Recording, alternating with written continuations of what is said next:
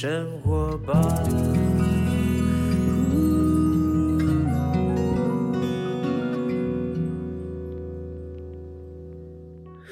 时间下午两点多，欢迎来到幸福生活吧，我是空中的 bartender 小马倪子君。其实到礼拜三我非常开心，为什么呢？因为就你知道，其实每天都该开心嘛。每天你知道，呃，不知道听众朋友觉得怎么样啊？我是一个呢非常特别的的一个习惯，我早上起来呢的第一刹那就先感恩，为什么呢？哎呦，我还活着，活着真好。因为你有时候你知道这个，我们我们能够眼睛张开来起床，然后去上个厕所，喝杯咖啡，刷个牙，多开心啊！虽然有很多很烦恼的事情啊，但是你知道每一天，人生我四十八岁嘛，我该经历的都已经经历了哈。那都觉得说，反正呢，有有一种人，有一种状态是完全没有办法再有任何机会的，就是没有呼吸的人，真的。所以有呼吸的你，不管再怎么困难呢，你都会有机会的哈。只要你抱着乐观啊正面的心态，然后让自己动起来，让自己动起来呢，你基本上呢就会越过很多的困难哈。然后不要让自己坐困愁城，是困在自己心里面，你根本还没有往前踏出去，没有坚持，你就在那边打退堂鼓了哈。然后跟自己说你就做不到什么，基本上呢那就真的做不到了。所以呢，我们礼拜三呢。你看，又是一周的中间，而且礼拜三我为什么开心？因为礼拜三我轻松啊，不用那么多的说话，因为我可以听啊。我平常每一天我来节目当中呢，我就两点到三点，我有很多的资讯量要跟大家讲，要分享。但礼拜三的时候呢，我不仅不仅是要跟大家分享哈，我也是一个听众。哎，我很开心，为什么？我会请到跑步学堂的总教练 Jason 啊，他来我们节目当中做固固定的礼拜三的这个呃健康有关的、运动有关的相关的。内容哈，我都是听众，哎，我就是我这个身份就很很两两个身份啊，在每个礼拜三我就很开心，哈哈，礼拜三又杰森来了，我又可以呢，除了一跟他一起分享我们相对了解的运动知识之外，哈，我还可以从他身上呢学到一些呢我完全不知道的知识，而且还有一些是冷知识，你知道运动的冷知识可多了哦，当时我不认识马拉松啊。我说实在，连半马是什么、全马是什么，我都听不懂。我听查什么干嘛？马拉松是不是骑马？不是嘛？对，我怎么什么半马？怎么全？怎么计算的？也不知道哈。然后很多的冷知识，什么一一点四几，什么一点一多少，我忘了哈。就是全世界马拉松记录的保持人哈，就他有一个呃几几那个时间的记录啊，是一个专业的马拉松在跑马拉松的人才知道的一个冷知识啊，还有很多的冷知识。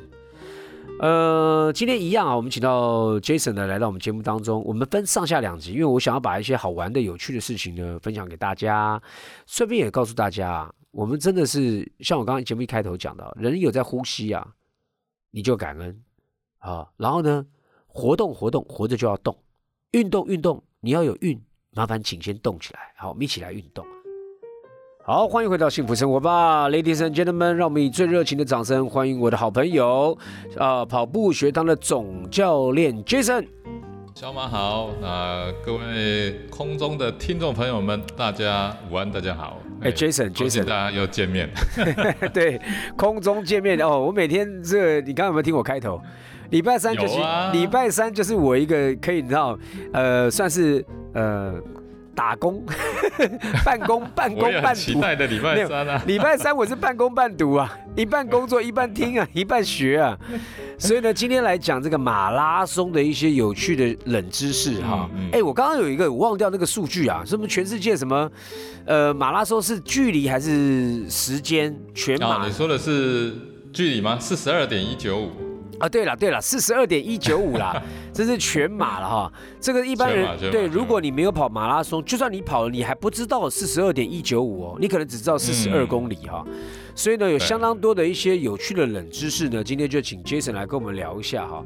首先先聊哈，马拉松，呃，最近有些人我知道这个都在疯哈，什么各式各样的马拉松都去跑，那金银铜标签是什么？是什么那个，这个这个哈，如果差不多就是有在跑马拉松的人都会特别关注这件事情。就是什么那金标、银标、铜标啦。那台湾哦就有两场赛事，比较大家比较知道就是万金石马拉松，不是万金油，万金石，万金油是虎标，万金油是虎标，有没有？万金油是虎标，万金油。呃，这是新北的，哦，新北的，新北的铜标，哎，这个铜标啊，就是马拉松啊，这是。呃，万金石马拉松呢，它它是台湾最早拿到呃铜标签的赛事。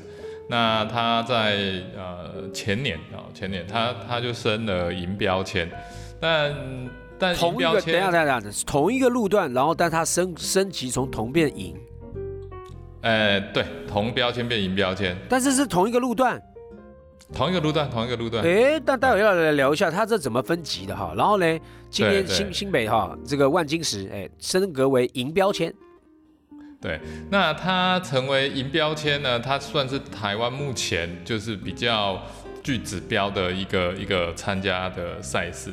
那另外一个就是台北马，台北马在去年啊就申请了这一个呃铜标签。但台北马的目标其实是金标，啊，他他本来是希望一次就就夺金啊，就这是可以的哈，就是你第一次申请一次就申请金标，但是呢，这个标签哦，其实它的申请的难度是是很高的哦，是世界世界来认定的对吗？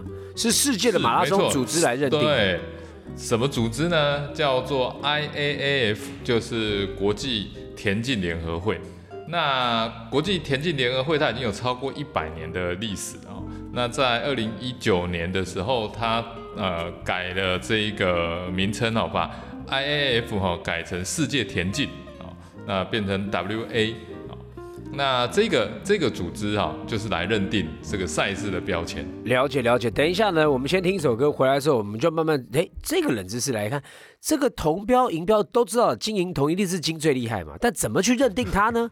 这个世界田径组织到底怎么去看待哦这个标签的定义哈？哎，刚刚讲到这个哈，呃，台北马一开始就想一次夺金哈，但是后来就是变成是铜标嘛。对对？对，先先从铜标来，因为真的是是不容易啊，不容易。其实这个这个这个呃世界组织哈，就最近也公布了一个新的一个标章哈，就是呃除了金银铜以外，它又多了一个白金。哎呦，白金是更厉害的。对对对，该不会明年还有玫瑰金吧？这个就不晓得了。但它最重点哦，其实这大家比较不清楚。其实这些规范，这些规范其实是跟精英选手、跟转播的这一个规格、跟赛事的管制规格有关。哦，其实跟我们一般跑者其实没有太大的关系。我懂了，这等于是像五星级大饭店。跟游客没关系啊，哎，对对对，五星级饭店是由评选的，就是你饭店设施里面的服务、你的硬体、软体的配套，然后呢，到底有没有，然后顾客的评鉴哈，然后呢，跟这个整个整个便利性啦，哈等等这类综合评估时候，你是五星级饭店，哦，对对，没错没错，就是有点类似像这样，所以它需要有一些具备，要具备哪些哪些条件。那这里面呢，最基本的一个具备条件呢，就是你的赛道需要透过严格的丈量，就是我们讲嘛，讲的那么的细，叫做四十二点一九五。那这么细的一个的一个距离呢，是怎么来的？这个是需要严格的丈量啊，严格的丈量。那这个丈量其实是有一个叫做这一个丈量员的啊，就他需要去把。四十二点一九五，而且很精准的把它量出。是用仪器吗？呃，对，它是用特殊的仪器去量的。对啊，因为我之前跑过那个半马嘛，然后跑两次呢，我的那个 i i 那个我的 i watch 啊，跑的那个公里数都比半马多啊。我说，哎，哎呀，奇怪，那他到底是我跑多少？不是二十一吗？怎么跑到都二十二点多了？哦，所以会有误差。对，所以。啊，为了公平起见，呃，在这一个丈量的过程当中呢，会有国际级的丈量员。那这些国际级的丈量员呢，它分为 A、B、C 三级啊。那台湾呢？台湾有一位啊，就是向子元老师哈，他是 A 级的丈量员。那刚好我有机会跟他一起丈量过，所以也从他身上学了不少东西。那今天是可以先先来跟大家稍微聊一下，说说，哎，他到底是怎么对怎么丈量啊？对，拿尺哈，拿尺 一段一段量。哎，你说的没错，最早真的就是这样子。土法炼钢。最早最早最早，但是为了要让它很有效率啊，但是这个很有效率的还是非常的复杂哦。首先我们要先找一条呃距离直线的三百公尺长的距离，那这个三百公尺长的距离呢，要用钢尺啊，要用钢尺，然后钢尺的一端呢啊，要用这一个呃磅秤啊，弹簧磅秤，把这条钢尺拉得很直很直哦。先把这一个三百公尺量出来，它用的不是布尺，也不是塑胶尺，一定是要钢尺，因为钢尺它在呃环境呐，在整个的这个气温变量上呢，比较不会受到影响，所以他先把这三百公尺量出来。了解了解了解，那后面的怎么量？你看，哎，四十二点一一多公里，才前面才三百公尺哈。等下请 Jason 来给我们破解一下哈，什么是丈量员哈？哎，刚刚那个前面这三百公尺啊。就一定要很直哈，好像来到什么大渡路啊，把它拉得很直。对，然后三百公尺把它拉完之后呢，确定了这个钢尺 OK，就这个距离了。然后呢，距离把它标定下来之后呢，它会有一台特殊的脚踏车。这台脚踏车呢，其实看起来就跟我们一般脚踏车一模一样，但是它在前轮的地方，它有装一个琼斯计计数器。OK，这个琼斯计数器呢，它就是可以每转一圈计一次。OK，那每转一圈记一次呢，是不是你的轮子的轮径其实会变化？是，所以它就在这个三百公尺这端呢量一下，说从 A 点到 B 点，它轮子总共转了几圈，然后最后一圈那一小段是距离几公尺？哦，我懂，我懂。我懂，但是如果他骑车的速度，他有抽车，他就是歪歪斜斜轮胎左右跑，不行不行，所以要很笔直的骑，对，很笔直的去骑。然后这个过程哦，你要知道每呃轮胎的大小、打气的这一个高压跟低压，还有当天马路的温度，都会影响这每一圈的。那夸张哎，你遥控遥控车好了，真的很夸张哦。那他不是骑一次哦。他要来回骑四次，然后除这个距离的得到一个平均值，OK，才知道说三百公尺需要跑几圈的轮胎。对对，他才知道说他这个一圈实际的这个数字是多少。OK，这个只是第一步而已哦。啊，那后面呢？后面呢？就开始要进行。接着呢？对，接着他开始就要进行了，开始实际呢就要骑到赛道上，然后呢，他要每公里。停下来标注一次，然后标注的时候，它记录它这样子轮圈总共转了几圈，又几公分。OK OK，那，把它量完之后，而且在量的时候，你要知道，我们马拉我们马拉松是跑在马路上嘛。对。有些人会跑外面一点，有些人跑里面一点。内圈跟外圈啊。对，所以他一定要沿着路边大约一点五公尺的地方，就是把它摆正中央啦。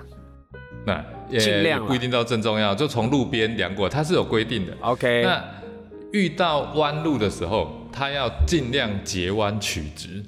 OK。如果这条路是 S 型的，那是不是你有开开车开山路？有飙过车吗？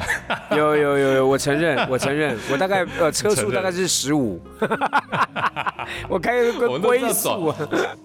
我们转弯的时候，偶尔都会取一下最近的。我懂了。在跑步的时候也是这样，所以他都要尽量取最近的，用取最近的这一个路线呢，去量出从啊，比如说我们从啊台北市政府出发，然后跑到大家和平公园，那这个过程当中所有的马路转弯，啊 S 型的路线等等，他都要取最近的路线，因为这个就是跑者会跑的最近路线。明白明白，我觉得这样讲的话，就是说我们知道了，像一开始的我想说，好了，土法炼钢就就尺嘛，我走一步走一步，一直量一直量量量量，但是后来有进阶，它还是有工具的，但是还是一样离不开土法炼钢，只是说他在选择这个路径呢，就是每一个人呢，我们就例如说赛车啊，你要过弯的时候呢，你有一个切入点是最最精准的切入点，以这个呢来作为他们计计计算这个距总距离的一个标准哈的一个依据。哇，我觉得真的是冷知识哎。哎，Jason，你你你刚刚说那个老师啊，你陪他丈量嘛？啊，那次你这样看他，光光前三百公尺还要来回四趟取中间值，然后开始丈在在开始丈量的时候，他总共花了多久时间才能够把它丈量完呢、呃，我们第一次量的话是半天，就是我们从清晨开始，尽量不要接近中午，有所以我们大概量到十点左右。OK，那像以台北来说的话，通常都是半夜凌晨，所以呃，其实跑步的路线很多是需要逆向的，所以出门去丈量的时候，我们都要警车开道。OK，对，然后整整个这样量下来，这是第一天。量完之后呢，隔天还要再复查一次。OK，复查的话还是这样重新量一遍吗？对啊，那中间是一直骑脚踏车？是没错。哦，就是用脚踏车代步，但是算轮圈，算算它转几圈。有一个你刚刚说有一个计时的方法嘛？对对，OK 计数器。琼斯计数器。那怎么样？那那那如果说丈量完之后，这个是有关于他能不能拿到铜牌或者金呃金金标银标？那到底什么是金标银标铜标呢？第一个呢，我们现在看到的只是路线标准而已哦。对。那你你路线标准完之后，不是只有这样，接着呢，你很重要的就是你在整个赛道上一定是要全程封路的，是。这是第一个。